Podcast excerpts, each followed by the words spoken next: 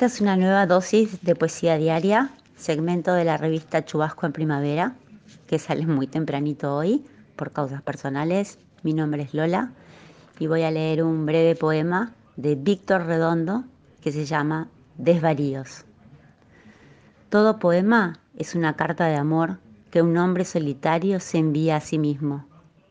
Todo poema de amor es una carta que un hombre que existe demasiado le envía su reverso. Todo poema es una carta que un hombre que no existe le envía a su fantasma. Todo hombre solitario es un poema que se escribe solo, en nunca, en el aire. Todo poema de amor es esta carta que te escribo, que te entrego. Todo poema de amor es inocente mientras no nombre su palabra. Todo hombre tiene cerebro, cereza blanca, naranja partida, donde el 2 más 2 expresa el mundo. Todo hombre tiene un rostro negro que debe alimentar con su exterminio.